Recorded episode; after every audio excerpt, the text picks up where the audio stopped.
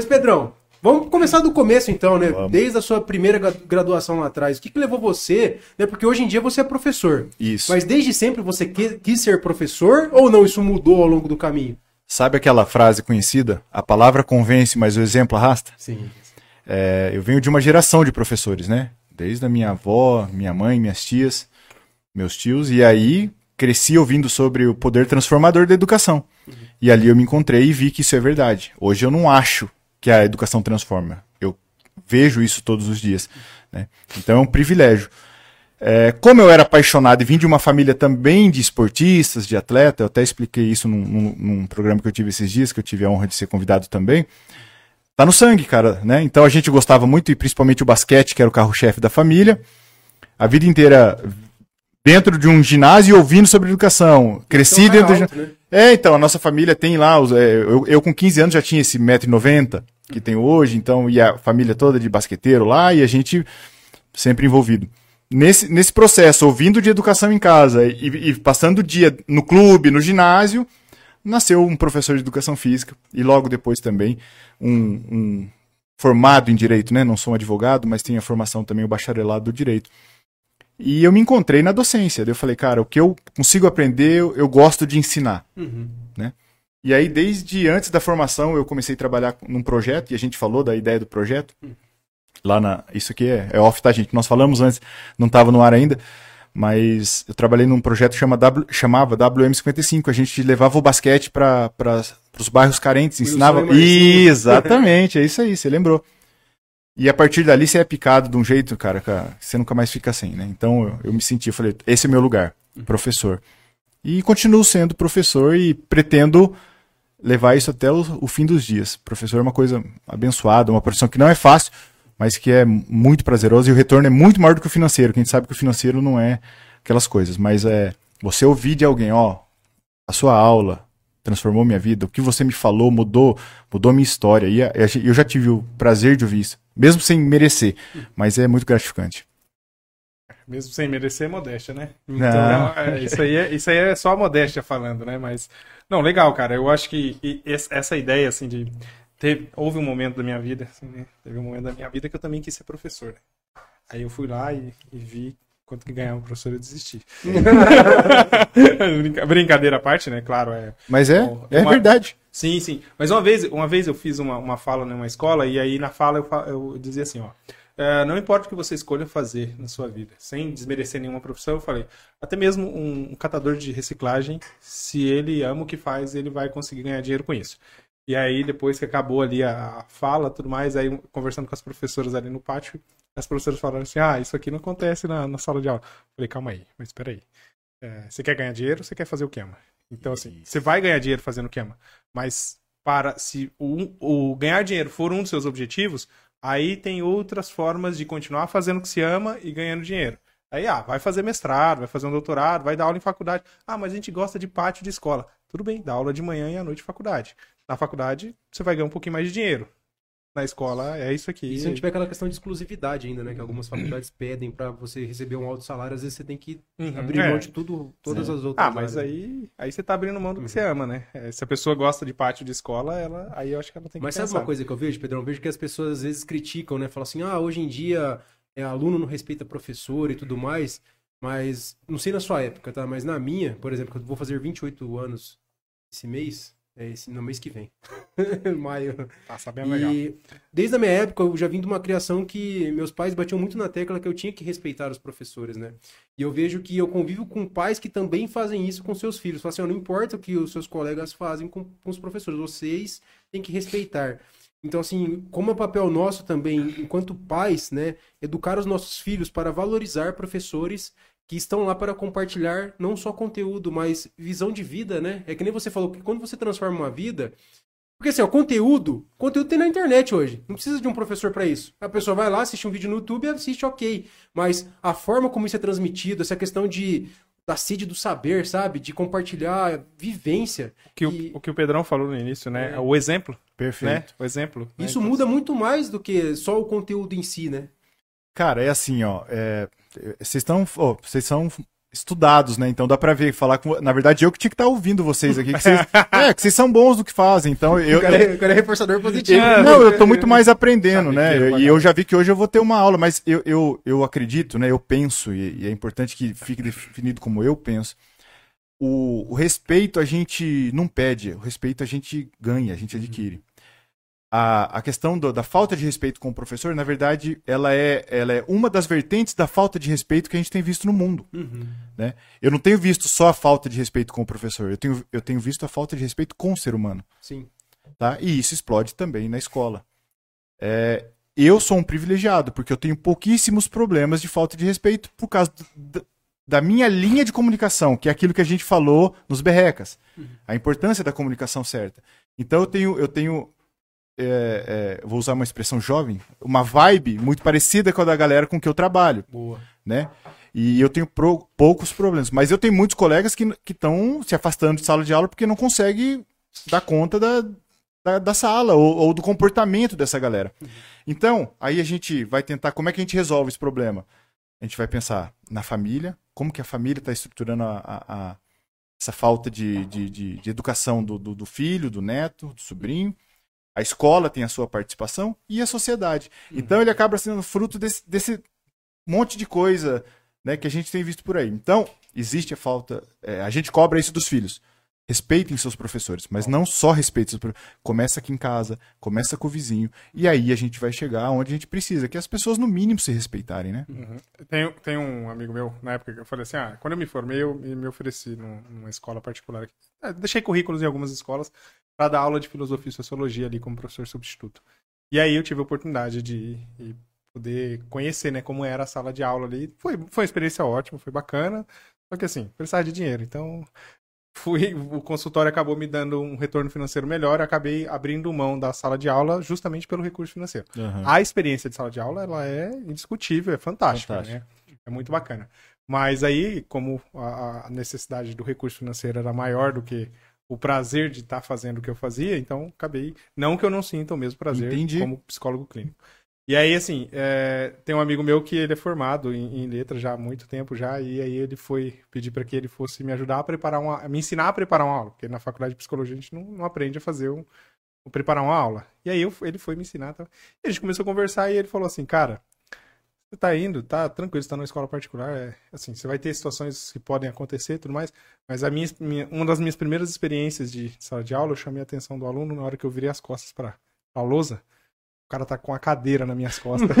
e eu falei assim, aí eu, virei- aí eu virei pra ele e falei assim, e, e aí, mano? Aí ele falou assim, ah, cara, eu meio que tomei as medidas cabíveis ali e tal, não sei o quê.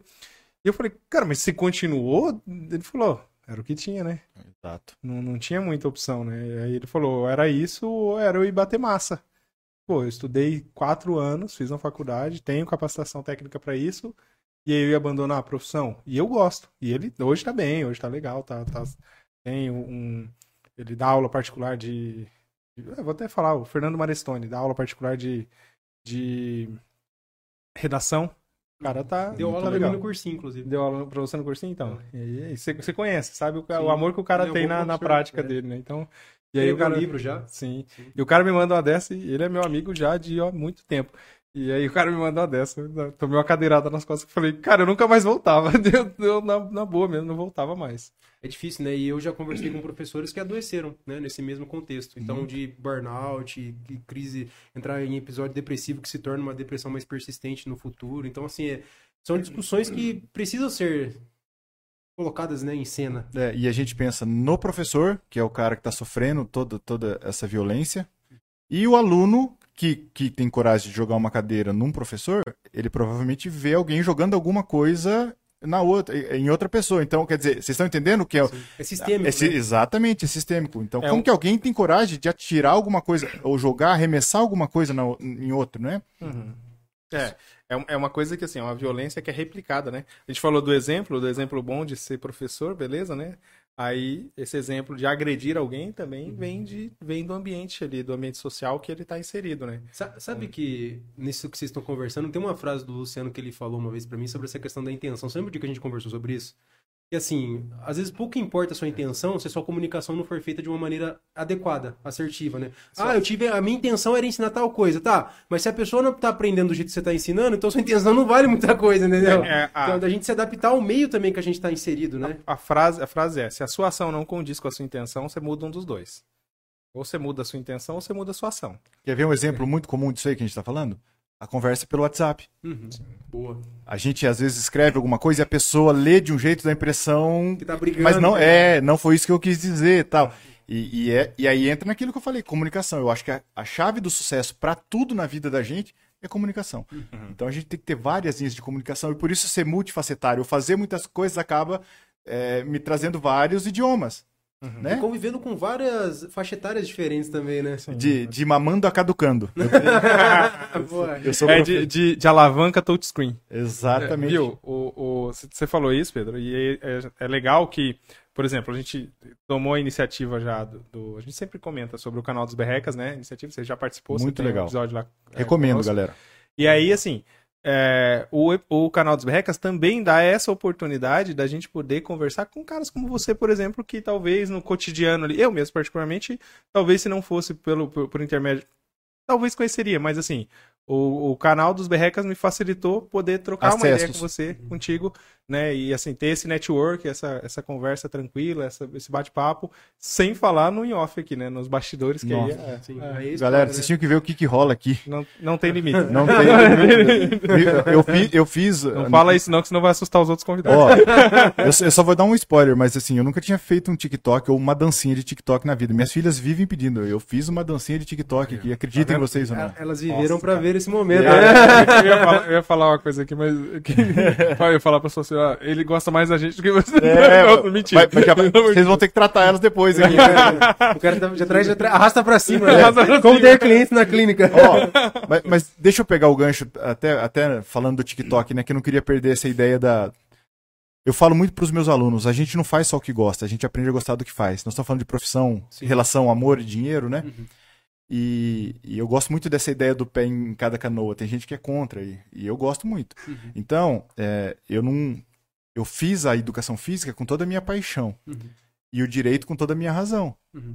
Eu aprendi a gostar do direito, eu não gostava do direito. Hoje eu vejo a ciência jurídica como uma coisa muito interessante. Dou aula, né, de, em, de algumas, em alguns cursos sobre matéria voltada ao direito. É, então a gente tem que estar aberto para aprender. E aí volta a questão do professor. Eu preciso, eu não vou fazer só o que eu gosto da minha vida. De repente, se eu fosse fazer só o que eu gostava, eu ia estar jogando futebol, jogando tênis, jogando futebol. É, não é? Sim. A gente já tá viajando, namorando. Peraí, a Mas até é isso você faz em excesso, você, não, você deixa de gostar tanto assim também, eu. É, exatamente. Se não tiver o equilíbrio, você vai pagar um preço. E aí é outra coisa, equilíbrio, uma coisa que tem faltado na nossa vida, né? Mas aí, é, três horas da tarde, quase três e meia, né? Isso. Três- quase três e meia da tarde, sabadão. Podia estar tomando uma cerveja, no churrasco com os amigos e tá aqui, né? Aceitando o convite Tomando uma cerveja, né? Não, ninguém bebe aqui não. É, então, mas assim, você falou do negócio de um pé em cada canoa. Eu acho que o- o- essa ideia do pé em cada canoa. Ou ovos em diferentes cestos também, que é uma ilustração. Sim, Boa. mas essa ideia de um pé em cada canoa, uma vez eu falei uma coisa pra, pra uma, pra uma amiga minha e. E aí, o que, o que que acontece? O que você tem que tomar muito cuidado quando você vai fazer essa, esse tipo de dinâmica, né? Até esses dias eu, eu brinquei. Pô, tem, eu, por exemplo, quando você consegue mesclar, as duas canoas estão indo juntas pro mesmo lugar, perfeito, cara. Lindo e, e vamos embora. O problema é que a maioria das pessoas não vai conseguir olhar para as duas canoas e fazer elas irem para o mesmo caminho. Então a pessoa tem que tomar muito cuidado nesse sentido de colocar um pé em cada canoa, porque as duas canoas têm que estar indo para o mesmo rumo. Então, por exemplo, ah, o consultório. O consultório é um negócio que exige gestão comercial, captação de clientes, gestão financeira tal e tudo mais. Que é psicoterapia, que é a psicologia. Então, eu a vida inteira montei e fechei negócio. Então, assim, fali um monte de coisa já. então, assim, Guinness Book. é. E aí, de repente, eu monto um consultório que junta duas paixões, duas coisas que eu amo, né? A questão de, de empreender e a psicologia que eu me formei para isso, me capacitei para isso. Então, quando eu junto essas duas coisas, eu até brinco às vezes quando eu vou falar isso para meus clientes. Eu me sinto um privilegiado em trabalhar com duas coisas que eu amo. Perfeito. Entendeu? Então, assim, isso é legal. E aí, quando vem pra cá, né, querendo ou não, isso aqui parece que não, mas é trabalho também, né? Uhum.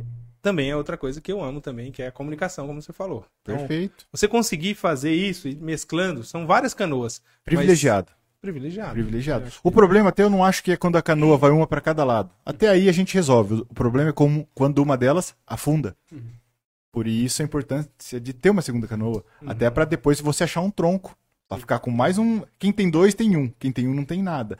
Né? A gente. É, é, mas é verdade. Não, eu fiquei brisando. Mas é, é. Quem tem dois tem um, quem tem um não tem nada. Então é legal, a gente não tá fechado. Por que, que eu falo isso? Eu não tô fechado pra nada. Eu gosto de aprender porque eu não sei se eu vou precisar daque- daquilo um dia. Né? E aprender é uma coisa extremamente prazerosa. Você- sabe que esse, esse quem tem dois tem um é, é fantástico. Eu vou dar um exemplo bobo pra você, tá? Uma vez, cara, eu tinha, tinha o, ce- o celular. Hoje, o celular é ferramenta de trabalho, Sim. né? Então, beleza. É, é, da onde vem os, o contato dos clientes tal, e tudo mais. Aí eu, beleza, peguei, tava com o celular e ele deu um problema. Parou de funcionar. Não tava carregando, não é nem com o Saci não carregava de jeito nenhum. Cara, eu primeiro dia, daquele desespero, ele fala, eh, falava que tinha água no conector, não sei o que, aquele desespero.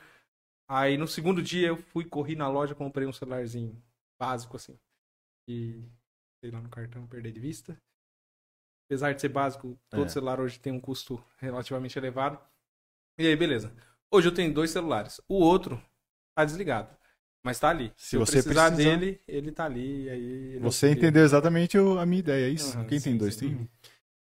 Sabe o que eu fico pensando também? Hoje a gente estava tendo uma aula com o professor Roberto Banaco. Tá fazendo uma formação em terapia de casal, né?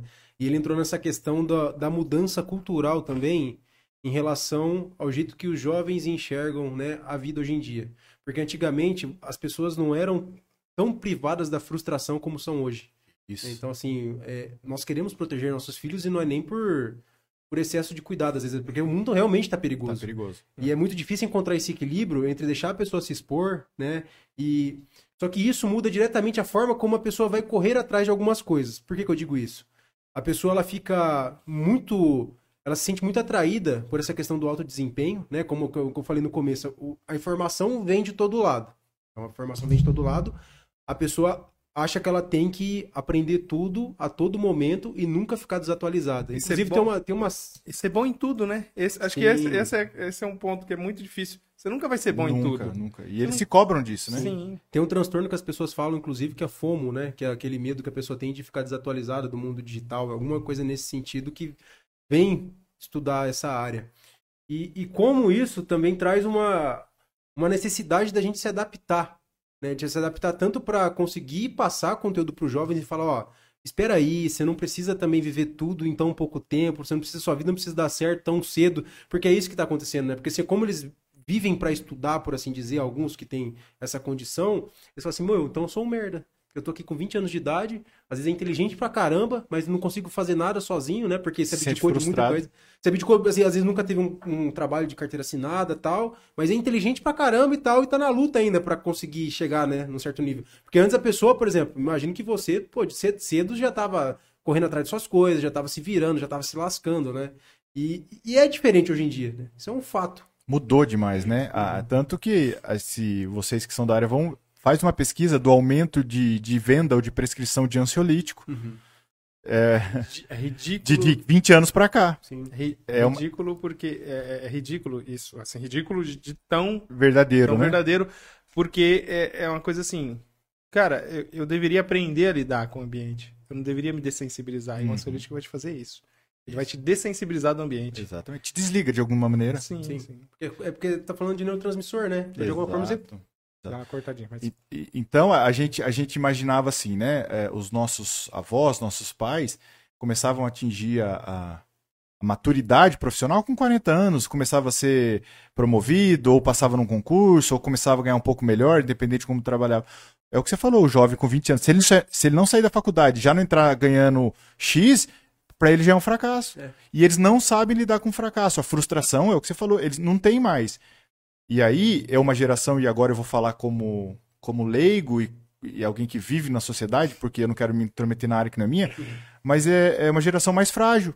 Porque eu tenho visto é, os, os, os meus jovens, eu chamo de meus, frágeis. Então, assim, você dá uma bronca, você fala um pouco mais áspero, eles entram meio que em pânico, choram e não sei o que. E a gente levou muita pancada, cara. Mas a gente e- levou muita pancada. E, tal, tal- e eles não aguentam a pancada. Eu acho que é isso que eu, que eu queria Mas dizer. Isso é o que o Lucas falou da questão da, da, aprender a lidar com a frustração. É. Mas Entendeu? isso Então, assim, também. você, quando você está exposto a situações que são ali desconfortáveis, são aversivas, é, e aí, o, o que o Lucas falou, assim, o, o mundo tem muita coisa, muita, muita, muita hoje, né? Antigamente, por exemplo, vamos falar de. de- vou, vou- vou levantar até um tabuzão aqui. Tá? Vamos falar de bullying? Não existia bullying na nossa época. Não. Por que, que não existia bullying? Porque, ah, nós estamos entre nós quatro aqui, né? Tal, aqui entre nós. Aí a gente começa a tirar sarrinho um do outro aqui e ninguém pega o celular na mão pra gravar, nem nada disso, ninguém faz meme disso, nem nada disso. Fica entre nós quatro. Quando nós quatro nos encontrarmos de novo, nós vamos tirar sarro aqui, seja de quem for, quem for o alvo da, da piadinha, e vai ser uma piadinha entre nós quatro Interno. né? Isso vai ser uma piadinha interna ali entre um grupo específico de pessoas. Isso era a zoeira que a gente sofria na escola. Até existia casos mais pesados, mas era menos frequente Era do era minoria, acho, né? Hoje não. O que que acontece? Hoje o Facebook manda lembrança, recordação ali de uma figurinha que fizeram do menino lá, tal, não sei o que, não sei o que. Então, hoje, é, sim, existe o bullying, eles são mais frágeis. Aí entra o negócio da, de quanto quão mais perigoso, quanto mais agressivo é certos tipos de, de ofensa, certos tipos de brincadeira.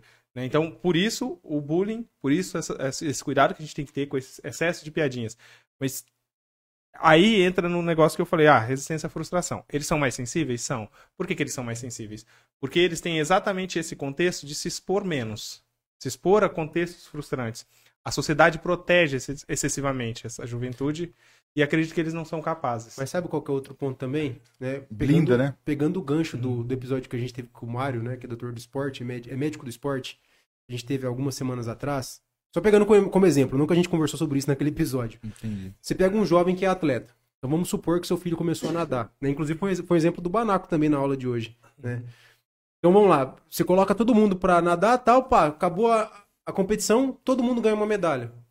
Pô, o que, que você tá ensinando pra esse jovem desde muito cedo? Ah, então não importa, você vai ganhar ou não, você só tem que competir e tal.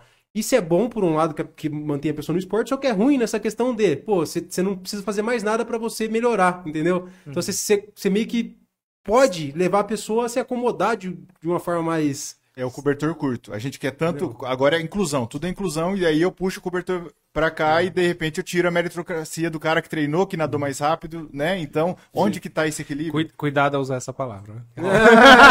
Pode ser, meritocracia pode ser Cara, cancelada. meritocracia- Meritocracia, porque assim, na realidade. Não, não, não, mas eu não tô falando que eu sou a Eu sim, favor nem não, contra. Não, não, é não, só não, uma expressão, não, pelo não, amor de não, Deus. não, não, não é isso que eu tô querendo dizer. Até, é até legal a gente, a gente até fazer um adendo nisso, É. justamente por isso, pra que ninguém tire sua fala de contexto e fale, opa, peraí.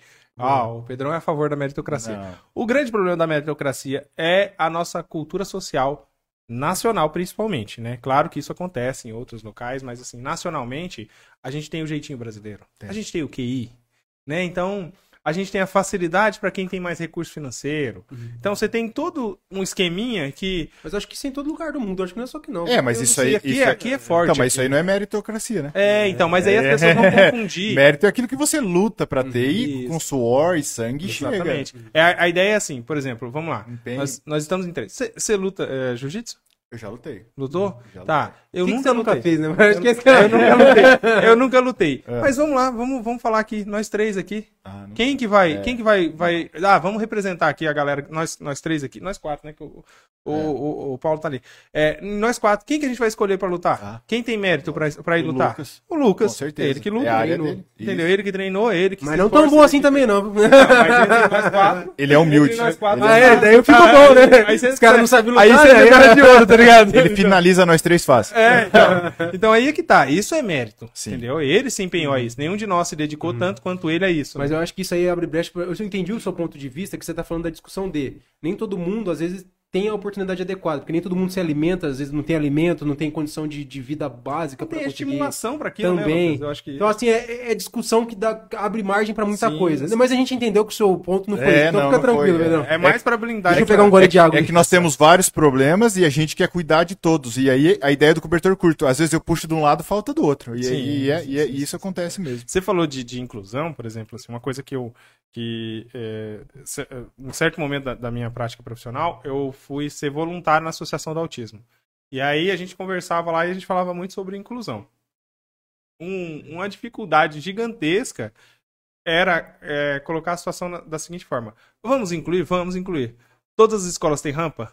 Todas as escolas têm, têm um ambiente adequado? Todos os profissionais da escola estão capacitados para lidar com, com, o- os, com, com pessoas com necessidades especiais? Não. Nem, nem a. Então, a, a estrutura não está preparada Isso. para receber aquele indivíduo com necessidades especiais. Então, como que você vai falar de inclusão nesse sentido sem preparar o ambiente para incluir? Entendeu? Então, é complicado É isso, verdade, né? com é Mas, ó, simples. a gente tem uma pergunta no chat ali, o Paulo acabou de me avisar. Paulo, vai conseguir colocar ou fala do celular? Nossa, isso é, o- esse é meu desespero. Calma aí. Não, mas é uma pergunta legal. ah, uma é? Então tá boa. bom.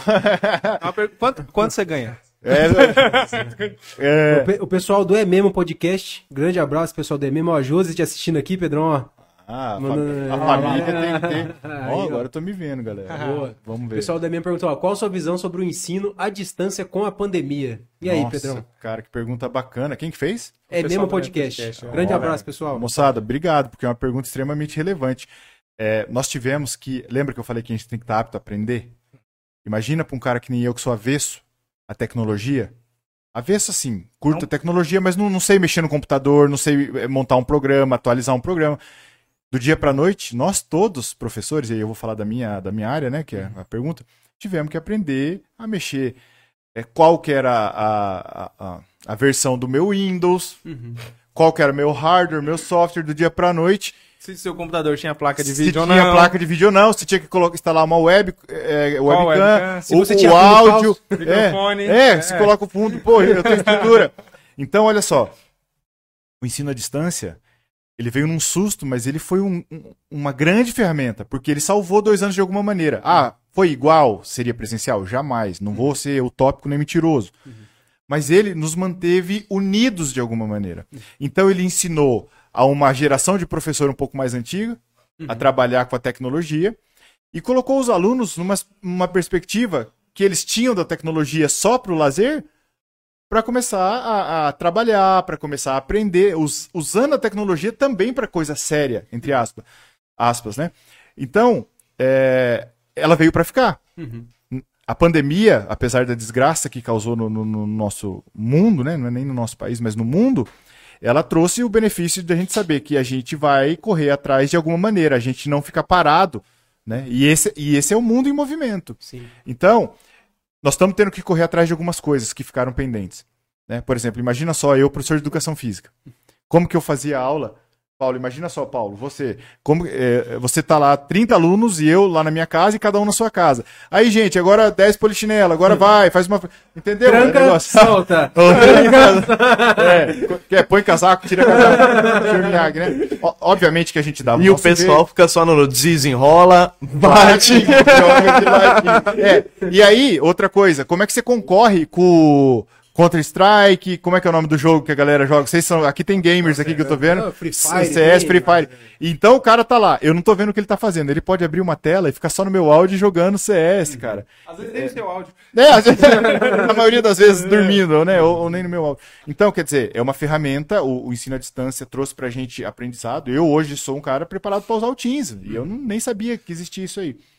É, salvou a gente em algum momento. E eu acho que a partir de agora é um caminho sem volta. Boa. As, as unidades escolares, as faculdades vão começar a pensar. Já pensou o quanto que isso diminui o custo? Sim. Mas ó, você tá falando disso? Eu, eu tô. Eu, Não sei se eu respondi a pergunta. Respondeu, acho que respondeu. Ah, Manda aí pra que gente, sim. pessoal. Pessoal, fala aí. Se... Curti demais a pergunta, obrigado. Mas você sabe que é, eu tô, tô atendendo algum- algumas pessoas que fazem psicologia na, na Unip também, lá na onde a gente fez. Tem propaganda, né? Sem marcas que eles não estão pagando, então não vou fazer propaganda. Aí o pessoal. Já fez, já, né? Fiz droga. Parabéns. Não devia, devia passar batido. Duas palavras pra você, Luciano. Parabéns. Parabéns. Viu? E aí, é... e aí, assim, o pessoal tá falando assim, ah, voltou o presencial, voltou. Nós tínhamos, era duas matérias EAD e, um, e uma matéria que era o ensino, é, Optativo, será? a, a, a ED lá, educação, sei lá, ED, era educação, educação à distância, sei lá. ED, É. né? ED, é. Não, ED era os exercícios. né? É, esse aí, não lembro como, o que, que É. significa o ED, eu sei que... Exercício disciplinar, sei lá, Exercício coisa, sei lá, disciplinar, alguma coisa assim. E aí, eles estão com quatro. Cara, eles estão com quatro EAD. E aí eu falei. Eita, eita, eu já odiava as duas EAD. Imagina se eu tivesse Mas, ó, Vai aumentar. Mas trazendo isso pro contexto da pós-graduação, nós só conseguimos fazer especialização hoje no instituto muito bom de análise do comportamento que fica em Brasília, que é o IBAC, porque fazemos online. Entendeu? Assim, nesse sentido, as aulas são ao vivo, tal, ah, muda por conta da interação, muda, mas o conteúdo aí, você tá ao vivo trocando ideia, acesso ao professor direto, isso ajuda, mas eu acho que dependendo da idade, pode ser mais difícil. E dependendo do contexto também, porque que nem eu- a gente tem uma- um exemplo muito grande aqui na clínica disso, que é a prática, a própria prática clínica. Eu vim de um contexto que, meu, ao final da minha graduação, eu já peguei a pandemia na alta. Então eu já fui obrigado a atender online logo de cara. O Luciano, ele começou a atender online depois, né? Porque ele tá dois anos na minha frente. Então ele começou pelo presencial. E isso gera, gera diferença de perspectiva na hora de captar cliente também. Sim, o, o, desculpa, desculpa, Não, por favor, assim, é, é essa, essa ideia, o, a, quem se formou até o meu o, ano que eu me formei, ou, ou até um ano após, e não sofreu, não, não vivenciou a pandemia dentro do, da, da formação, tinha o, a, a própria, o próprio órgão regula- regulamentador da psicologia tinha o atendimento online como um recurso extra. É. Era um recurso extra. Uhum. Tanto que a psicologia antes já podia fazer é, terapia remota, só que subentendia-se o seguinte, ó. Você pode fazer terapia por videochamada, por ligação, seja qual for o recurso que você também. tiver que fazer, desde que o seu cliente estiver em trânsito. Ah, entendi. Se o seu cliente não estiver em trânsito, não. Isso há coisa de, sei lá, cinco anos atrás, era assim que funcionava. Você tinha autorização para fazer, é, fazer psicologia clínica em- é, desde que seu cliente estivesse em trânsito. Então, meu cliente foi viajar e ele precisa continuar a terapia dele. Posso fazer por ligação, posso fazer por videochamada, algum recurso assim. Beleza, tranquilo, né? Aí depois percebeu que isso começou a ganhar corpo tal e tudo mais. Aí se fez um cadastro lá no, no, no órgão re- regulamentador. E aí você tinha que fazer um cadastro. Eu lembro que eu fiz esse cadastro, esse cadastro, eu podia fazer o cadastro e já começar a oferecer o atendimento online. Que não era muito comum, não era muito aceito antes da, da pandemia e tudo mais. E aí é, eu tinha três meses para eles me aprovarem o meu cadastro. E se eu, meu, o meu cadastro fosse reprovado, eu não poderia atender. Então, olha como era burocrático isso, e de repente a gente vê hoje que você tem que fazer o cadastro ainda, tal, você tem que estar registrado lá para orientações relacionadas a isso, atendimento online. Mas até hoje pode Mas- ser negado, viu? É, mas não é obrigatório. Você não precisa esperar a aprovação, você não precisa fazer nada disso para você estar. Mas, se é você for negar, você atender sim. não, é, não, não é, obri- é obrigatório você fazer o cadastro, mas você Uhum. pode fazer o atendimento. E aí, tipo, ah, você está atendendo sem, sem, sem fazer o cadastro, o, o órgão regulamentador vai vir e falar, ó, você precisa fazer o cadastro. Faço o Né? cadastro. Então, é, assim, é mais assim nesse sentido. Então, mas, mas olha que coisa maluca, né? Assim, por que, que a gente está comentando, que nem é, referente à pergunta, por que, que a gente está comentando do se é bom ou ruim, ou se foi legal ou não foi a, a, a aula online no, no período de pandemia? Por que, que a gente consegue avaliar isso? Porque a gente conheceu uma outra realidade. Sim. A geração que tá vindo agora, que tá a- a das minhas filhas, por exemplo, a aula online vai ser completamente normal. Eles falam assim, mas por que, que é bom e ruim? Eles não vão ter essa referência da aula presencial daqui a pouco. Por que tem que ir presencial, é, né? é, é, isso, é, que que tenho que exatamente. escola? Tanto que eu falo assim, é, não foi legal, porque a gente só aprendeu da aula olhando no olho do aluno e tendo contato direto com ele. Então, é aquilo, a gente vai aprender e, e- e a humanidade tem essa característica de se adequar. E eu não tenho dúvida que vai acontecer. A necessidade Gostemos nós ou não. A Sim. necessidade gera evolução. Mas você falou o negócio da. Ah, porque tal. Eu lembro da história do, do, do, um, do videozinho que circulou de meme do menininho que falou assim: a mãe, e aí, você foi pra escola, gostou, aprendeu bastante? Ele, Acho que não, que eu tenho que voltar amanhã. Isso aí, isso aí- inclusive, isso aí é uma crítica muito bem feita ao papel da escola, né? Sim. O papel da escola. Na verdade, será que é, nós estamos ensinando? E- Mas eu não quero entrar no mérito, vai ficar muito pedago- pedagógico Porque- o papo, mas é uma coisa legal da gente pensar. Porque nesse sentido, Pedrão, acho que a educação nunca para, né? Porque assim, a gente tem formação continuada, após formados. Né? Que nem, pô, você tá falando, você é um cara que você tem duas graduações, mas eu, mas eu aposto que você continua se atualizando. Sim, pós também, Entendeu? indo atrás, com certeza. Não É, querendo ou não, você falou do. é, a gente vai entrar nesse mérito ainda. Fica aí que daqui a pouco vocês vão a- a, conhecer o outro lado, o lado artístico de, de Pedrão. tá? É, por exemplo, pra, Seu lado pra esse. Vitão. É, o lado. falar. O Vitão sem cabelo. Meu casal. Meu casal. Deus me livre. Ó, Josi, liga isso aí, Josi. Sai do podcast, editor corta. É, viu? Mas assim. E aí, por exemplo, pra ir pra esse viés que nós vamos entrar daqui a pouco, você também teve que se capacitar, querendo Muito. ou não, né? Claro. Aí não deixa de ser. Cara, sabe uma coisa que é, é interessante? A gente tava falando, eu vi, eu vi você falando da questão de, ah, o professor teve que se ajustar ali, as necessidades, as tecnologias. Vamos pensar o seguinte, ó, vamos colocar, é, vir um pouquinho mais pro nosso momento atual aqui, nosso, que nós estamos vivenciando. Toda essa estrutura que a gente está fazendo, transmissão e tal e tudo mais, tudo isso aqui hoje está relativamente fácil. A gente tem o, o Paulo ali que manja, que está auxiliando a gente ali no, no, o- por Fera, trás das câmeras, é, que está mexendo com o programa, que está fazendo isso, que ajusta as câmeras e tal, e que ajuda, ajusta coisa. Isso se tornou um pouco mais acessível em função da necessidade da pandemia. Né? Paulo aprendeu a fazer transmitindo na igreja, não foi? Fazendo transmissão da igreja, não foi? Foi, foi. Aí que bom, aí que bom que a, a igreja precisou transmitir, aí o Paulo aprendeu a fazer a transmissão da igreja e agora ele tá aqui auxiliando a Tá gente. por-. Vendo a importância da igreja, gente? E, e alguns comentários aqui, Pedrão. A, Bia Pinheiro te mandou um abraço, ó. Pedro, eu não perderia por nada. Te amo, meu irmão. Ah, Aí a, a Josi Família. falou que não vai sair da live. Ah, não, vai. Danou. Tem a Eslen também, que falou: Pedrão é um cara sensacional. Ah, não, Al- É, o Wesley aqui. Wesley. É, Eslen. É o Wesley, parceiro, aluno É, amigaço. tá escrito. E paciente. é? É o que já tá escrito aqui, é assim que, é assim que escreve o nome dele? Deve ser o corretor. Wesley. É, não é? É, Mas é, é um rapaz. É. Você Eslen. falou. Ah, é. é. Foi mal, Wesley. É, a, per- a pergunta, a pergunta. errei, errei. Valeu, Wesley, valeu, Bia. Amo Tá. vocês também.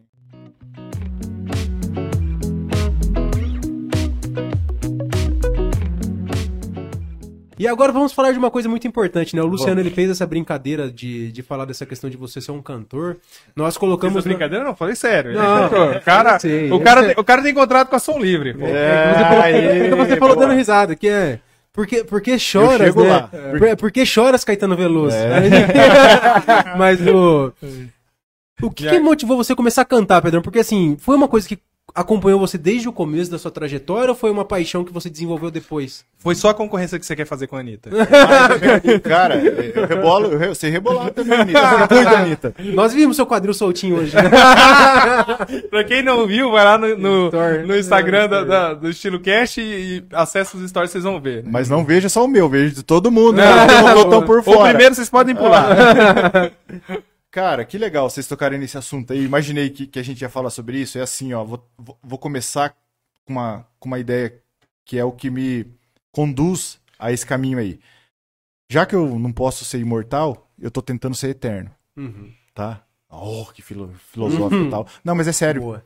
Porque é o jeito que eu aprendi ou que eu achei de deixar uma marca para as minhas gerações, para os meus bisnetos, que provavelmente não veja, ou os, os Hernandes, que é meu sobrenome, que vem depois de mim, né? É, Tudo começou como uma grande brincadeira. Eu, eu sou apaixonado por música e aí eu vou contar para vocês um pouquinho da história. Meu pai e minha mãe casaram em 1979. Uhum. Mãe, se eu errei, você me perdoa. 78 ou 79.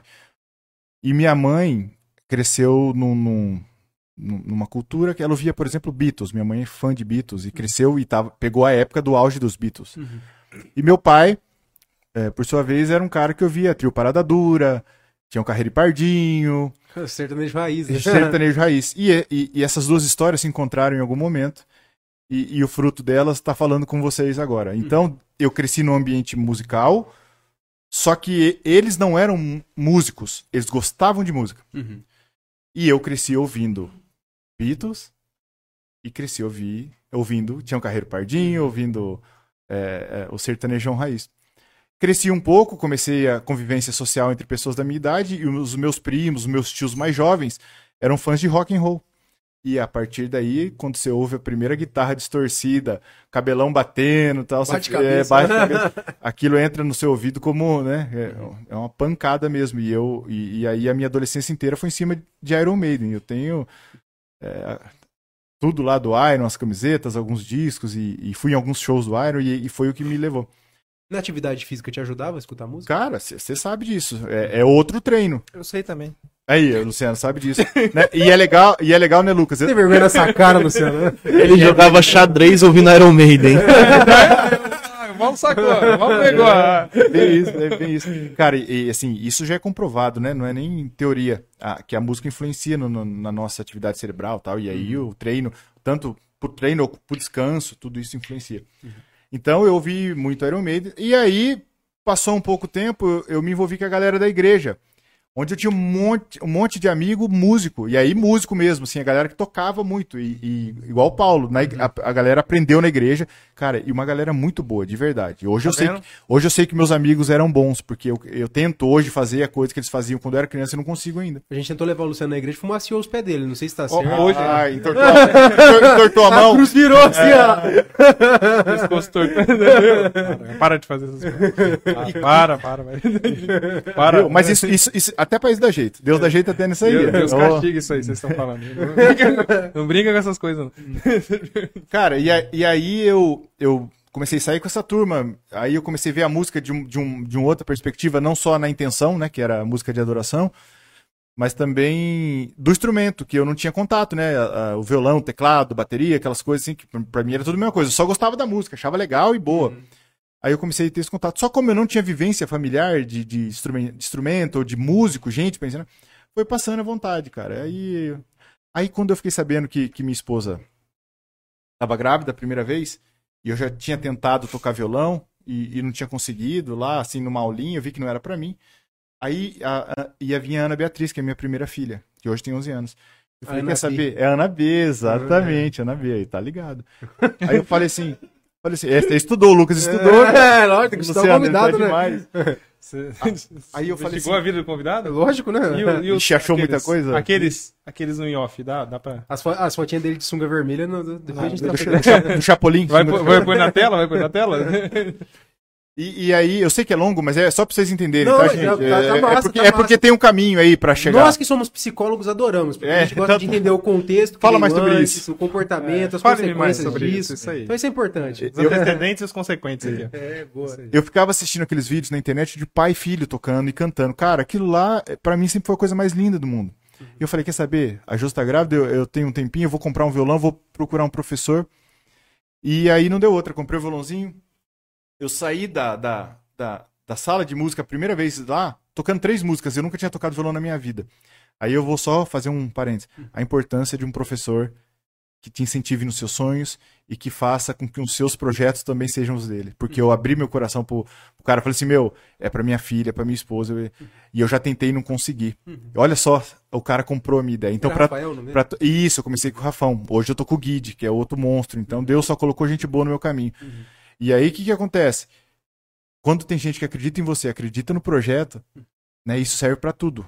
Por que, que vocês estão aqui? Olha, olha o projeto de vocês. Vocês têm a parceria com a Estilo. Uhum. Vocês têm o Paulo, que é um cara que sabe o que tá fazendo. Vocês são bons no que fazem. Acha, acha- De vez em quando a gente some ar. Tem tanto porque até atrasou a transmissão. Viu? E depois Mas- a gente vai ter que repetir a introdução, só pra você saber. Tá? Viu? É pra dar um charme, cara. É pra dar um charme. Mas então, então aí eu saí de lá tocando três músicas. E um dia agora eu vou chegar na. na- Bom, não, acho que isso eu vou falar depois, das músicas gravadas. A música então entrou na minha vida dessa maneira. Eu comecei a fazer, daí eu comecei a fazer aula de canto, porque não adianta você só tocar e também não cantar. Pra, não, pra ficar um pouco menos desafinado, porque por natureza a gente geralmente é desafinado e não, não entende o que, que é um. A gente não, cantão. fale por você. Desculpa. Já vi- viu? Já tem nome de tenor, né? Pavarotti, Luciano Pavarotti. Pa- Então me para- perdoe, Para de Luciano. rir de mim. É o Moreno. Para de rir de mim. Faz favor. Isso é bullying? Olha lá.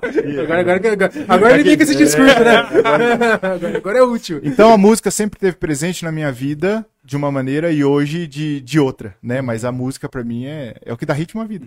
Porque tem milhares de visualizações a sua música. Cara, graças a Deus. E aos meus alunos e amigos e família.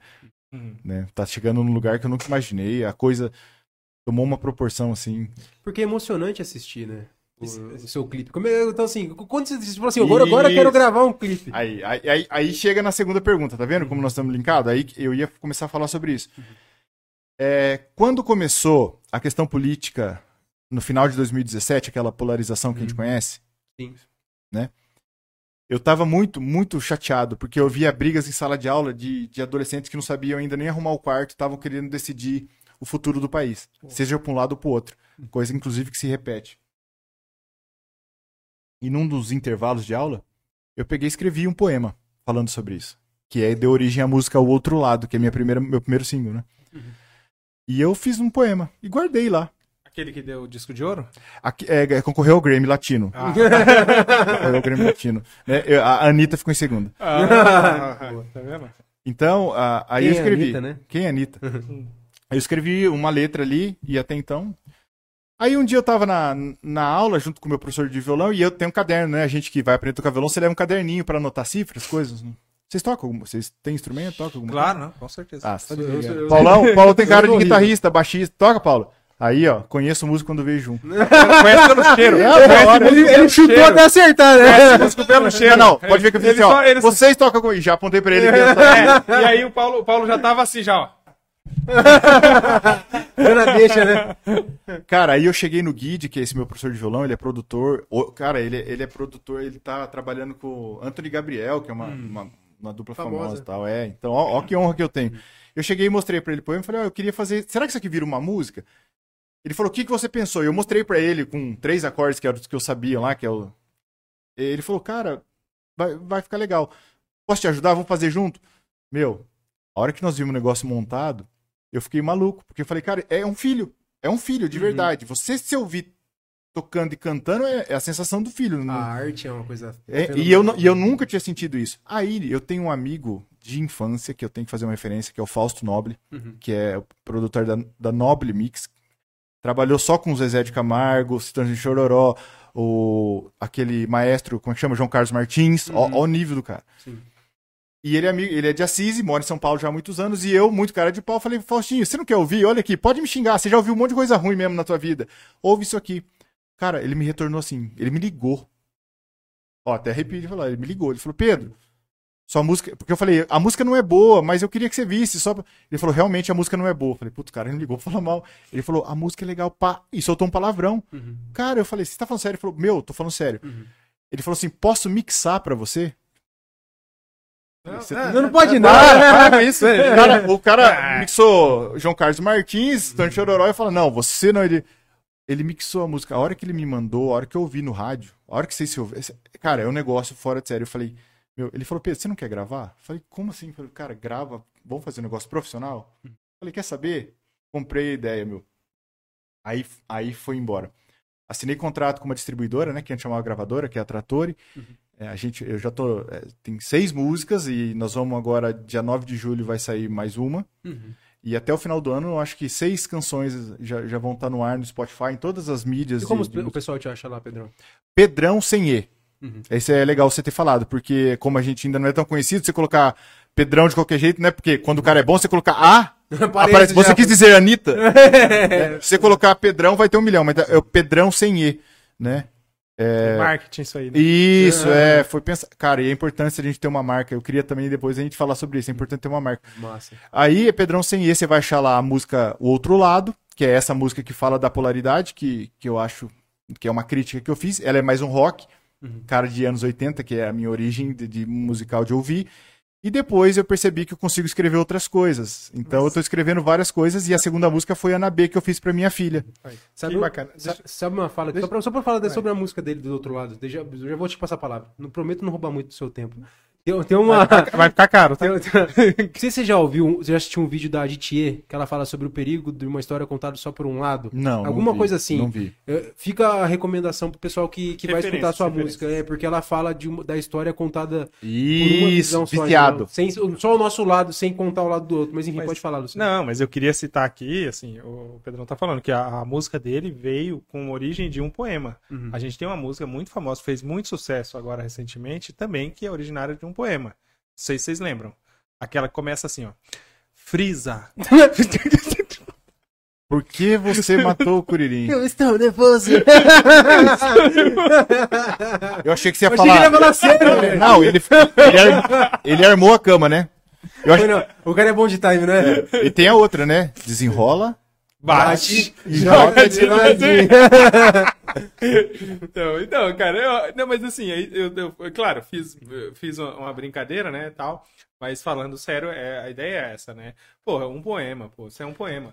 Um poema pra, pra um, um- uma pessoa que tem o feeling da, da, da questão artística, da musical, ele vai colocar, vai transformar. Os caras transformam, por exemplo, uma, uma, uma passagem de um desenho animado em música. Imagina se É. os caras não conseguem transformar um poema em música. É, Então, assim, pô, a gente brinca, né? Mas vamos pensar aí, caneta azul.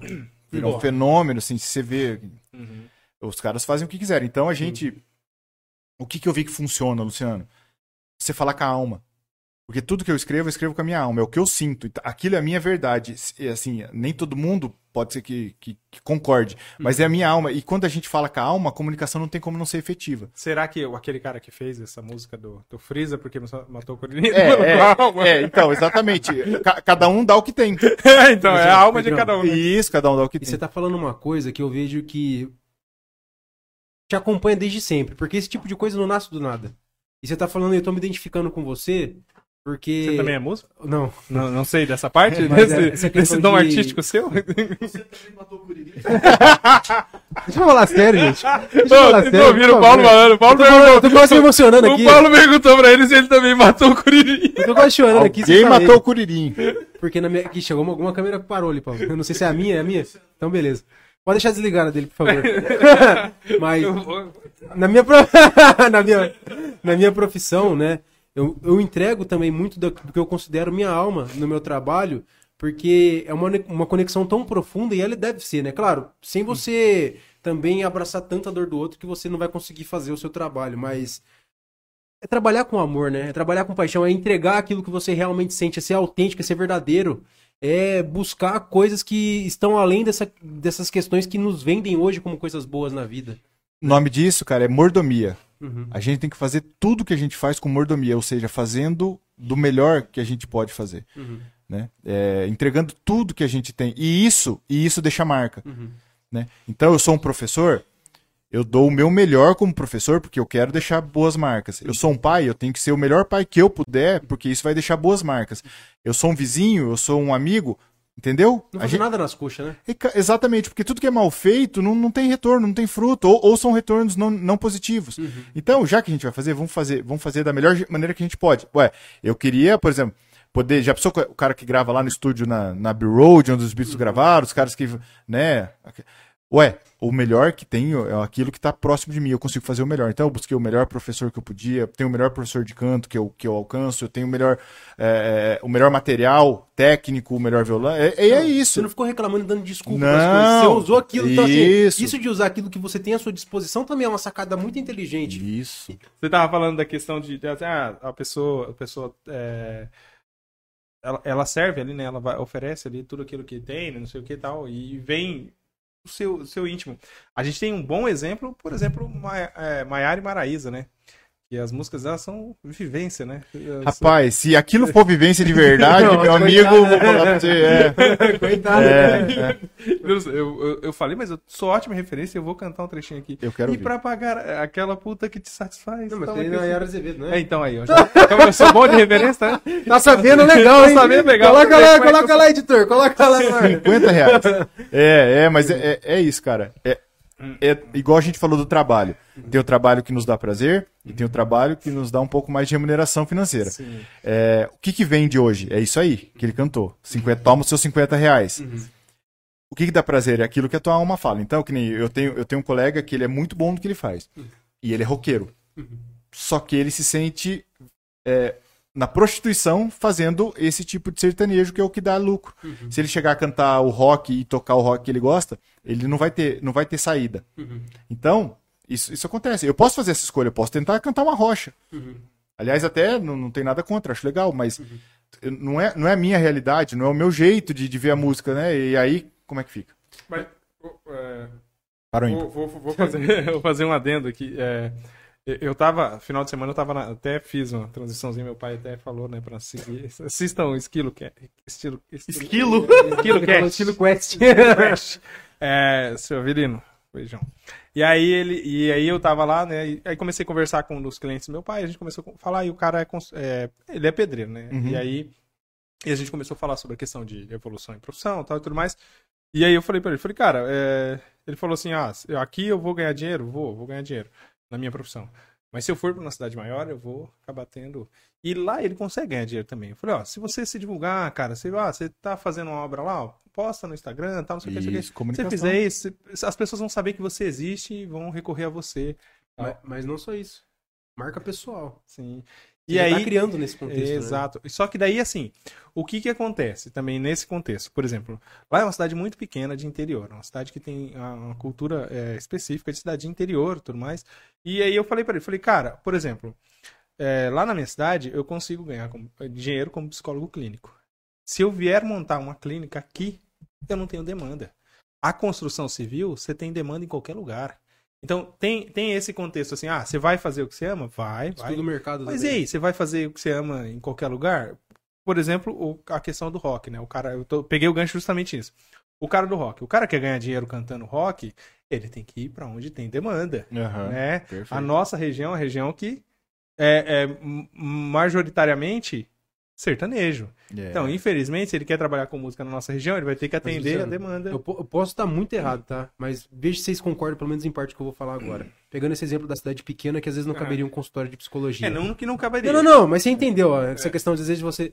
Mas a gente faz um trabalho de psicoeducação, né? Sim. De levar. Será que se fizer um trabalho bem feito, não poderia dar certo também de conseguir captar cliente suficiente, né? Porque assim, quantos habitantes tem a cidade? Mas assim, tá, vamos lá. Eu, eu concordo, Uhum. concordo com o que você está falando, sim. Mas eu, eu concordo que uma psicoeducação vai fazer mudar a cultura é, interiorana, vai mudar a ideia de, de Você leva a psicologia, tal. né? Uhum. Sim, sim, você vai mostrar o que é e tal, e o que a gente faz, né? O trabalho que a gente faz. Só que aí você tem um contexto de recurso financeiro, de qual que é o valor, o teto de valor que você pode cobrar. Uhum. Então, quando eu falei, eu falei da questão de ganhar, ter recurso, ganhar recurso financeiro, né? Ter giro, dinheiro. né? O giro. Isso, ter Qual dinheiro. é você tem giro? um giro baixo, você tem uma, uma, um- uma condição financeira da, da população que ela é bem, bem intermediária ali, assim, não é, é de, de médio para baixo. Então, não é, não é que nem que a pessoa não queira, não ache valoroso. Você vai ensinar a pessoa que é valioso, que é bom, que não sei o quê. É a mesma coisa. A gente pode, de repente, falar assim, eu gosto de rock, vocês sabem disso, eu gosto, adoro rock, entendeu? Eu sou bem eclético, eu não, não vou colocar coisas, é, tipo, algum cer- certo tipo de música pra ouvir. Eu não vou colocar, tá certo? Gêneros de música. Mas se estiver tocando, não me incomoda. Eu Sim. escuto numa boa, tá eu sou que nem tranquilo. você. Entendeu? Só que assim, é, a gente, se a gente for falar uma- a cultura, por exemplo, de ouvir rock numa cidade como Assis, que é majoritariamente sertanejo, a gente pode fazer um trabalho voltado a estimular as pessoas a ouvirem rock. Pode. Assis já foi muito conhecida por, Sim. por E bastante eventos de gente curte rock Sim. também, né? eu, assim, já teve, foi muito forte. Eu falo assim, ó, no, e por eh, média de 2002 a 2006, mais ou menos, o rock era 6 eu acho muito. Mas assim, até 2005, o Rock em Assis era, era Muito tinha forte. eventos. Tinha de várias rock. bandas Tinha boas várias aqui. bandas. né? Então, mas, mas a gente- vamos, vamos brisar nessa parada de construção de uma imagem.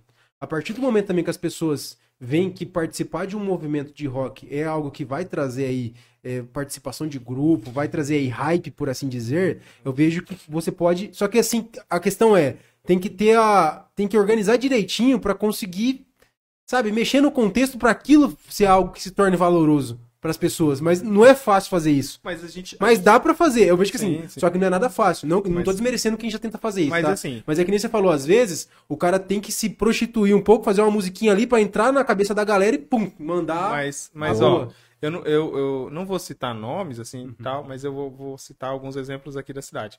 A gente tem hoje uma, uma casa noturna na cidade e ela foi muito conhecida por difundir rock. Uhum. Sim. Era uma casa noturna que era muito conhecida por rock.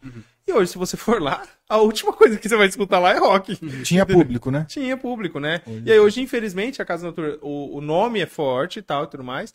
Amanhã depois, na hora que eles vierem aqui, a gente faz a referência a quem nós citamos hoje, né? Eles estão estão na nossa listagem. Uhum. Uma galera que, que faz parte da equipe lá tá na nossa listagem. Mas então, assim, é... a, a Casa Noturna era conhecida por rock. Até, e hoje... até o, o ambiente é, né? Sim, sim, o ambiente era, era voltado a isso. E aí hoje você vai lá, a última coisa que você vai ouvir é rock. Então, mas você sabe o que, que eu penso que ah, talvez a, a nossa discussão até ela tomou até um rumo que foi legal. Nós estamos falando de fazer bem feito, né? Sim. É, o que tem faz o melhor que pode. E se adaptar, né? Se, se o cara for fazer o rock ou se ele for fazer o sertanejo, ele tem que fazer bem feito. Porque se for um bom sertanejo, a gente vai ouvir. Se for, um, for um bom rock, a gente, a gente vai conseguir ouvir. Então, é, só pra gente não perder a ideia, que assim, não é, o- não é o gênero, e sim fazer bem feito. E, e, de repente a gente tá faltando gente fazer bem feito alguma coisa. é, seja o rock, Ah, ou seja o a mas- rocha, ou seja Talvez, talvez aí o punk. Talvez aí entra na ideia de, por exemplo, assim, a gente, é, eu e o Lucas, a gente desconstruiu a ideia de que não dá pra viver de consultório em Assis. Ah, por quê? Porque, pera, tá, dá pra viver de consultório? Dá, mas você tem que fazer algumas coisas, você tem que estar disposto, você tem que se expor, você tem que estar disponível ao seu cliente, você tem que... Poxa, a gente, a gente começou agora, a gente é recém-formado, se a gente for comparar a outros, outros profissionais aí da cidade, sabe? Mas quando a pessoa procura, ela acha. Claro. Entendeu? Então é isso, é você tá disposto, você tá disponível, Uhum. né? Você tá ali, e aí você vai fazer o quê? Você vai bater ali e tal. Ah, eu tô ali, ah, tô anunciando, tô fazendo isso, tô me divulgando, tô fazendo todo dia post. Cara, eu fazia todo dia post, todo dia, às vezes dois posts, o Lucas até hoje faz isso. E aí? Mas aí tem uma coisa, né? A gente tá falando, às vezes, de não fazer certas coisas. Eu fiz a dancinha brincando no estilo cast hoje no Instagram, mas no meu Instagram profissional, por exemplo, eu nunca fiz, né? Uma uma coisa que eu nunca fiz. E, e, eu, e eu tenho retorno do mesmo jeito. As pessoas interagem do mesmo jeito, gostam do meu conteúdo do mesmo jeito. Então, não, não necessariamente você precisa perder a sua essência pra fazer aquilo que você gosta. Às vezes, você só precisa de paciência também. Persistência, né? E saber usar as máscaras a seu favor. Uhum. Eu tento desconstruir nas aulas de ética que eu ministro no, no, no- nas ETECs, e a gente. é, o pessoal confunde a sinceridade com, com falta de educação ou falta de equilíbrio. Nossa. Excesso, né? Excesso, é. Fala assim, não, eu sou assim mesmo, eu falo, vem na cabeça, eu falo, eu sou sincero. Isso não é ser sincero, isso é ser mal educado. Mas existe uma frase muito boa pra isso. Quem fala o que quer, ouve o que não quer. É isso, mais ou menos isso. É simples, né? É. Mas, ó, é, o, o Lucas falou desse negócio aí. a- a- ele falou da dancinha aqui no, no Estilocast. Ele chegou aqui todo animadinho. Ele tava, tá animado hoje. Você não é, Paulo? o Lucas não chegou aqui animado, Paulo? O- Chegou, chegou, Chegou, todo animado. Aí ele propôs. Aí eu falei, Lucas, não, eu não sei dançar. Eu sou todo travado. Ele, não, vamos fazer não sei o que. Eu falei, não, não vou fazer. Aí ele, vamos, vamos. Eu falei, tá bom, beleza. Aí nós nos posicionamos. Eu falei, mano, eu não posso só te, te zoar. Ele, não, não, se você for zoar, nem participa. Fica fora. Aí, Aí, eu né? zoar, fico sozinho. É, eu né? fiquei sozinho. Aí eu falei, então tá bom, Literalmente então. entrou na dança. É, aí eu falei, então tá bom, vou. Mas é uma coisa que eu sei que eu não tenho coordenação motora, que eu não tenho. Não, Não, digamos que o Luciano, como dançarino, é um ótimo jogador de xadrez. Pô, eu achei que você ia falar que eu mesmo. era um ótimo psicólogo. É, eu, eu acho que isso quer dizer alguma coisa, né? Mas é isso, né, Pedrão? E aí, você tem mais algum, algum assunto que você acha interessante compartilharmos aqui hoje com o pessoal? Ah, cara, se deixasse, a gente ficaria aqui até amanhã, né? Eu acho que dentro dessa proposta da gente pensar em várias coisas, que foi o que a gente já falou aqui hoje, eu, é, eu gosto muito do lance do desafio. Eu fui, eu fui uma criança muito medrosa. né? É, eu tive um, um- Não sei, vocês já devem ter estudado. Eu tinha o pânico noturno. Já Uhum. ouviram falar no pânico Sim. noturno? Eu fiquei 12 anos sem dormir. Eu tô falando sério, que eu fiquei 12 anos sem dormir. Não é só dormir à noite. Eu não tinha, eu não conseguia dormir de dia também. E meus pais pagaram esse preço, porque eu não- só não dormia como eu fazia ficar acordado. Mas você não tomava medicação pra Nada, nada, não tomava nada. É, 1989. Não, não colocar nem vinho na sua mamadeira? nem, eu acho que já tentaram, eu- mas, mas não funcionava. É, De verdade mesmo. A gente buscou vários tratamentos e eu tinha pânico, eu não sei o que acontecia. Até que um dia, já desesperado, de, de 10, 12 anos sem dormir, meus pais falaram de um, de um médico lá em São Paulo, um, um psiquiatra ou psicólogo, desculpa a minha ignorância, eu não lembro se era um psiquiatra ou um psicólogo. E aí nós fomos lá. Eu lembro que minha mãe, eu- a consulta era o preço certinho do salário que ela ganhava no mês. A consulta. Já tinha tentado de tudo. O médico, o, o, o, o médico chegou, o profissional, boa. Ele chegou e falou assim: Ó, Pedro, é, do que, que você tem medo? E eu falei: Ó, eu não sei explicar o que eu tenho medo. Eu começo a ficar nervoso à noite, daí eu passo a noite em branco e eu não consigo que, que as pessoas durmam, dá a impressão que vai acontecer alguma coisa comigo. Ele falou: Então tá, mas seu medo é muito forte? Eu falei: É muito forte. Quanto que é seu medo? Falei: Ah, não sei. Ele falou: Então você vai voltar pra tua casa. Ele me deu. eh, você vai pegar um papel, uma caneta e um relógio. Uhum. Falando pra mim. E meus pais. E aí você vai fazer assim, ó. Por exemplo, meia-noite. Quanto, de 0 a 10, quanto que é seu medo? Cara, você você que era analista do comportamento? Aí, uma hora, é, dali 20 minutos. Quanto que tá seu medo? E era pra eu ir dando nota no, no, no meu medo. Uhum. E. E eu cheguei em. Meus pais é, não acreditaram naquela metodologia, porque falaram, ah, Uhum. isso aí não vai dar certo. Mas nós tentamos. Cheguei em casa na primeira noite, depois de 12 anos acordado, eu já tinha 12 anos de idade. Eu peguei lá, fui pro meu quarto sozinho, que eu nunca tinha ficado, meu quarto era desabitado, porque eu não ficava sozinho no meu quarto. Uhum. Levei, eles estimularam, eu levei a, a caneta, mas eles, hoje eles confessam que não acreditaram. Começou 10 horas, eu fui dando nota pro medo. Uhum. Eu- daí deu 11 horas, mãe, eu não quero ficar aqui. Ela falou, filho, vai fazendo o que o, médico mandou, e lá do quarto dela gritando, e eu fui. Uhum. Aí, aí meia hora, meia hora. Acordei no outro dia. Por quê? Tirou o foco do medo porque eu tinha que ficar anotando. Olha. Depois disso, eu descobri que aquilo não me matou, ficar sozinho no meu quarto, que era uma coisa que eu tinha pânico. Eu mudei uma chave de um jeito que eu falei assim: eu não posso ter medo de mais nada na minha vida, porque o medo me limitou muito tempo. Então, tudo que, que eu acho que eu não consigo fazer, eu vou atrás. Por isso eu fui cantar, fui fazer aula de canto. Por isso que eu comecei a jogar futebol, porque foi o esporte mais difícil que eu já vi na vida e é onde eu, eu queria estar. E sem contar que é gostoso pra caramba. né? Não, se a gente for falar aqui do, do futebol, vai, vai dar um programa. E aí eu lembro que eu tinha já 15, 16 anos e eu comecei a morar sozinho, entre aspas, no fundo da minha casa, que era uma parte separada, que eu dormia num quarto lá em cima, meus pais na frente. E eu tinha que passar por uma região muito escura para chegar no meu quarto. E atrás do meu quarto tinha um terreno vazio, gigante, que era assustador até para um adulto saudável, é, assim, é, mentalmente falando, que tem tudo em ordem. Ou não sei se existe alguém assim, mas alguém que não tem problema de medo. Toda noite eu chegava, ou da faculdade, ou da onde eu estava, da escola, não lembro se era de madrugada, ou se eu tinha saído pra rua, eu ia lá no escuro, no meio do escuro sozinho, e ficava lá um, dois minutos olhando pro lado. Eu chegava a arrepiar, eu sentia coisa assim, ó. Daqui a pouco aquilo ia baixando, o coração ia desacelerando, eu falava assim, ó, o medo não me ganha mais. Então hoje, tudo que me, me tira da minha zona de conforto me faz, é, é, me faz enfrentar de um jeito tão legal a vida e, e- e os problemas e também as coisas boas. Você aprendeu a conviver Eu, com medo. eu aprendi a conviver e usar ele de, de energia, de combustível. Eu tô falando disso para falar, por exemplo, que da arena, que eu abri uma arena de futebol ali na pandemia, da- né? Eu acho que a gente não, o programa que a gente fez a primeira vez do Berreca foi antes. Foi antes, vixe. Foi antes É, então, a gente não tinha tocado. Faz uns três anos quase já. Aí eu, eu falei assim, cara, eu vou me meter a fazer uma coisa que, que eu, eu tava aprendendo. Então, eu vou cantar, eu vou abrir uma arena, eu vou dar aula e eu vou aprender. Então, quer dizer, tudo aquilo que me dá medo, que me traz. Ah, eu tô inseguro aqui. Extremamente seguro. Olha a responsabilidade que eu tenho. Vocês são profissionais é, gabaritados. Paulo tá ali. Tem uma galera ouvindo a gente ao, ao vivo. A responsabilidade que eu tenho, eu tô com o microfone, cara.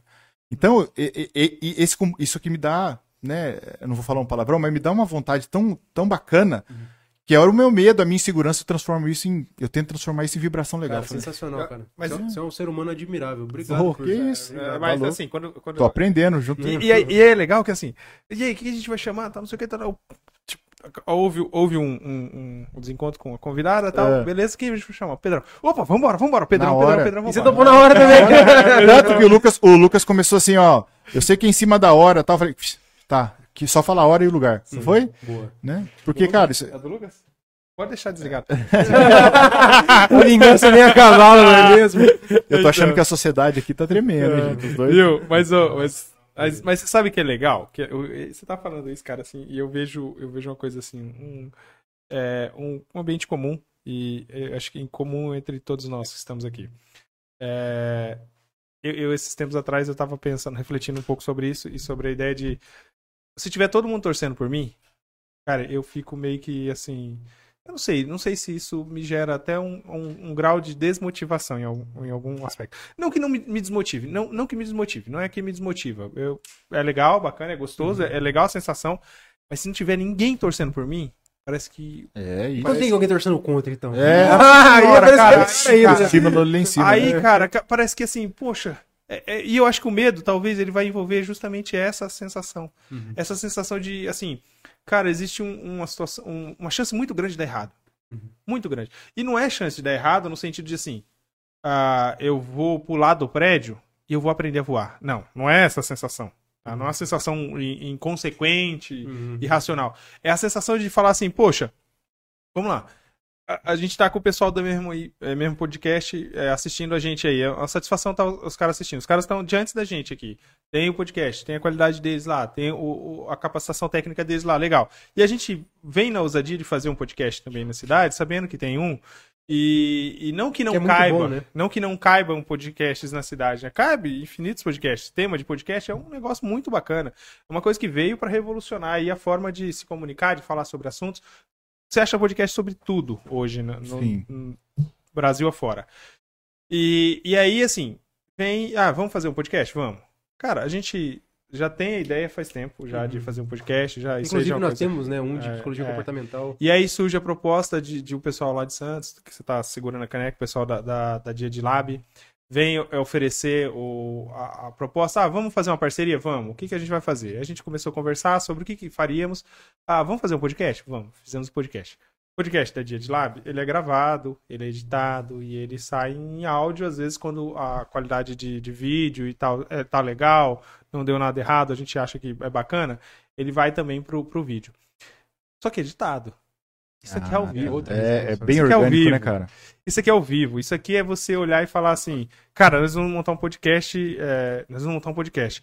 E é assim, como tanto eu quanto o Lucas já somos extremamente abusados, as pessoas olham pra gente e falam assim, vocês vão fazer isso? Vão. E aí as pessoas ficam tipo assim. Antigamente as pessoas olhavam pra gente e falavam assim, O que, que vocês dois, né? é, que que esses dois bestas aí estão no meio da. Assim. E aí, beleza. Hoje não, hoje as pessoas olham pra gente, vocês vão fazer? Mas eu, sabe o que eu lembrei? Respeita, né? Eu- É, eu le- não, não, nem, nem que respeita, fala assim. Não, é, isso, isso é um tipo de respeito. Pode Fala dar certo, é, né? Os caras são certo. carudos, os caras são carudos. Mas, ô Pedrão, teve um dia que eu fui com o Luciano, a gente foi na. Foi com o tio Rogério. É, Eu não lembro qual que era. É. Era TV Com? não é magras? magras Não era não, TV é. Com, né? Cara, eu Qual acho que era? ah, Era um projeto de emagrecimento do Rogério. Sim, ele, Magras, ele- eles magras, faziam né? na arena lá, é, é, toda sexta-feira. Ele Não. levava a turma dele pra treinar lá na arena. E ele foi entrevistar a gente numa, né, numa época que ele entrevistava lá na House. Eu era estudante ainda. Foi a primeira vez que eu tive uma experiência ao vivo, assim, de fato, por vídeo. Uhum. Cara, eu tremi tanto no dia, fiquei tão nervoso. suava. Imagina. Nossa, e assim, porque a gente tá falando sobre essa questão de medo, e aquele dia o medo me dominou. É. Aquele dia eu percebi assim que mesmo que eu tava lutando contra, eu, eu, ao invés de aceitar que eu tava com medo de tocar a bola, que nem você falou, Lucas e Luciano, eu tô aqui, mas, cara, eu tô me sentindo vulnerável. Super. Ao invés de eu, me- de eu assumir minha vulnerabilidade, eu tentei me fechar, Aí sabe? é me pior. tornar é, inac- é, inatingível, não sei se Uhum. existe essa palavra. Sim. E aquilo me atrapalhou no dia. Só que, olha como foi importante a persistência, né? E a vida como no esporte, cara, por isso que eu. Sensacional. Eu acho que todo mundo deveria fazer alguma atividade física, viu, Luciano? E algum, esporte, não conta? e, e algum esporte coletivo. E algum esporte coletivo. E, Esporte coletivo é conviver com você. Um baita jogo. Nossa senhora, Cara, a dificuldade. Pra você falar assim, porque sempre você vai se comparar com alguém, sempre você vai se frustrar porque você vai errar alguma, alguma posição, algum movimento e tal. E isso vai te motivar a buscar a ser cada vez mais preparado pra lidar com a, com a perda, com, com tudo, né, envolvido nesse contexto. E vai te ensinar a ser um ser humano melhor. É, né? porque, porque a, a a vida nossa não tem um GPS, né? Não, Não. tem uma Siri, não tem. A vida é diferente da. da... Ali- aliás, eu tava. Posso, assim, só fazer um comentário bacana. Quando vocês me convidaram, é, coincidentemente, no mesmo dia, tem, só tem um podcast que eu assisto tanto quanto o de vocês, que é o do Pânico. só que o de vocês é melhor. Quem é pânico, né, gente? Pânico? Que pânico? Quem é Pânico? O pânico que você sentia na É, infância? o Pânico no Ah, entendi. E o que a gente só tá começando, viu? É. Eu, mas eu não, te- eu não tenho dúvida que o negócio não vai parar aqui, porque vocês são muito bons. É, e eu tava assistindo, foi o Thiago Leifert foi o convidado do Pânico, né? E, cara, eu achei muito bacana ele contando a história dele. Eu não sei se vocês lembram, mas o, Thi- o Thiago Leifert, pra galera que estuda eh, comunicação, publicidade e propaganda, ele foi um divisor de águas na história da comunicação. Não sei se vocês lembram como é que ele foi o primeiro programa dele. Lá no Globo Esporte. Então, né? mas o primeiro programa, o dia, Ixi, não lembro. foi completamente assustador. Uhum. Ele, ele, ele não conseguiu fazer nada. Ele, por quê? Na verdade, não é que ele não, ele não conseguiu. Ele quebrou um, um paradigma, um protocolo que a Rede Globo tinha de excelência de teleprompter. Uhum. Era tudo textinho. Ele chegou e falou assim: desliga. E desliga o teleprompter, que é o TP que ele chama. Uhum. Eu não quero ler, eu quero fazer. Qual que é a minha. Eu tenho que falar disso, disso, disso? É, mas deixa comigo. Se, se faltar alguma coisa, você me lembra, igual a gente tá fazendo com o Paulo aqui. Uhum. Falou que não. Por favor, eu só vou fazer se for assim, cara. E E, ele sabe- era filho de diretor da Globo, então ele tinha moral. E você sabe que você tá falando isso, e, e aí eu nu- nunca tinha parado pra pensar nisso, você falando nisso, eu, eu percebi agora. É, se a gente for olhar antes e depois dele, antes ninguém segurava a plaquinha. Exatamente. Ninguém tinha referência, ninguém Por isso que eu tinha... tô falando que Então, no meio assim- da comunicação ele é, um- ele é- ele é caso de estudo. Uhum. Sim, Virou case. Sim. sim, sim, E- mas e- fantástico. Então, mas, mas olha só. Aí ele falou assim, mas por que, que você fez isso? Ele falou, e depois de mim, nunca mais os apresentadores do esporte usaram TP. Uhum. É um ou outro. Porque fica muito mais dentro da minha casa. Eu sou desse jeito, eu pareço com esse cara, eu gaguejo. Estou discutindo com ele. Isso, eu- ele errou, ele errou nome de, de coisa que ele tinha que apresentar, mas daí eu me vejo. Então a Globo deixou de lado aquele ar- que ela tinha, assim, de, de, de Jornalismo. jornali- e virou um negócio, poxa, muito mais informal. E o cara tem que estar sempre preparado pra E se é legal, reinventar, né? Então, então a hora que eu, eu- vocês me convidaram, no mesmo dia eu ensinei, e eu, eu aceitei, e daí tava lá, tema livre, porque, cara, um monte de profissional bacana que vocês trouxeram aqui, que eu vi, e eu como tema livre, eu falei, é isso, porque a vida é tema livre. Boa. Quem escolhe o tema da nossa vida é a gente, cara. Então, que- como que nós estamos, o que, que nós estamos fazendo? O que, que nós estamos plantando? Qual que é o tema? Você vai fazer o povo vir falar de tema livre quando a gente chegar nesse vai quebrar, vai quebrar o nosso, nosso protocolo aqui. Não, mas então aí, a, a- a vida, a vida não, não tem protocolo, é isso, Não, é isso que eu é- quero dizer, né? Então, ó que legal, a gente pode compartilhar um monte de coisa. Por que, que eu preciso me prender a uma? Mas eu, Né? eu tava pensando, eu tava pensando esses dias agora, Mas ó, você não vai caminhando pro final aí que já é, tá. só pra gente. A gente Ó. empolgou, gente. A, a gente, eu, eu, eu tava pensando esses dias, vou lá um, um post, né, para minhas redes sociais ali, profissional. E aí eu tava olhando, assim, pensando, e aí eu comecei a pensar em algumas coisas, algumas vivências pessoais. Às vezes eu, eu penso as minhas vivências pessoais e transformo elas em, em postagens ali na- nas minhas redes sociais. Não diretamente, mas indiretamente. E aí eu tava pensando sobre a questão de regras, cara. Regras sociais, protocolinhos de vida, que é o que você tá falando. Entendeu? Então, assim, é, a vida, ela é, sim, né, um jogo, ela é, é- que tem suas regras e tem suas, é, as suas estratégias. Mas se, a- se as regras do jogo mudam, as estratégias mudam. Não adianta nada você manter um jogo que mudou as regras e querer manter as mesmas O estratégias. processo é dialético, né? É. E aí, por que, por que, que eu tô te fal- falando isso? Por exemplo, assim, algumas, algumas questões é, éticas. algum- Vamos, vamos dar um exemplo, você você é jurista, é, esse exemplo cabe. O, o adultério era considerado crime há, há, há que, 15 anos atrás. Faz muito tempo. É, tipo, 15 anos atrás, o adultério era considerado crime. Uhum. Cara, e aí hoje a gente vive uma sociedade que o adultério não é, não é considerado crime, ele cabe, é cabível ali dentro de uma ação de, de divórcio tal, não sei o que, é considerado, né, levado em consideração dentro de uma ação de divórcio, beleza, tal. E aí? Então, não é mais crime, tudo bem? Mas como a gente vai lidar com isso eticamente? A re- A relação do, do adultério. Não, não é, o, não é o jurista mais que vai decidir se, Uhum. se você responde criminalmente por adultério. Mas como que a gente vai entender o adultério? Então mudou as regras, mas e as estratégias precisam mudar também. Exatamente. Uma adequação. Uma Isso. adequação rápida. Então, assim, várias coisas na nossa vida, quando você muda as regras do jogo, muda as estratégias. Se você manter as mesmas estratégias para regras diferentes, você não ganha o jogo.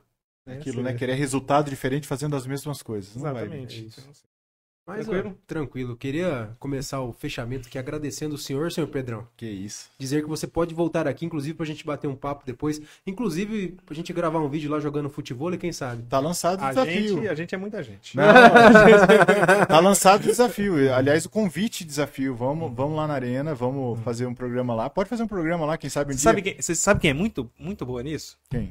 A Carol da revista Estilo. Pode convidar Nossa, é ela. verdade, ela- ela A é Carol, de tênis, a Carol, é boa de a. Carol Carol manda- treinou lá Ah, mais de um ano lá Então, com a tá gente. vendo? Aí, Carolzinha, vai ficar pra você essa Ah, missão. essa Carol é lição é craque, sua, joga Carol, muito. ó. Daniel também joga bem, cara. Daniel é um beat Daniel joga nada. Não, Daniel gosta de Daniel abraçar tava com as pernas travadas na quinta-feira, a gente saiu com ele. Daniel- Daniel gosta de abraçar árvore. beat tênis ali, tô travado. É. Ô, Daniel, ô, pra cima de mim. o Daniel gosta de abraçar árvore. Ele não, É. pode ver uma árvore na frente que ele É porque ele anda de né? moto, né? Ah, ele é trilheiro, né, cara? É, Viu? Mas antes, eu sei que nós vamos acabar, mas eu não posso. Mas pode mandar seu beijo da É, Xuxa, então, vai ter o beijo da Xuxa? Posso fazer Vai, já? Vai, vai, vai, pode. É, agradecer demais a galera que tá assistindo, que deve ter uma galera aí, eu não sei quem tem, mas sempre tem um, um, um parente que tá devendo pra gente aí assiste pra fazer.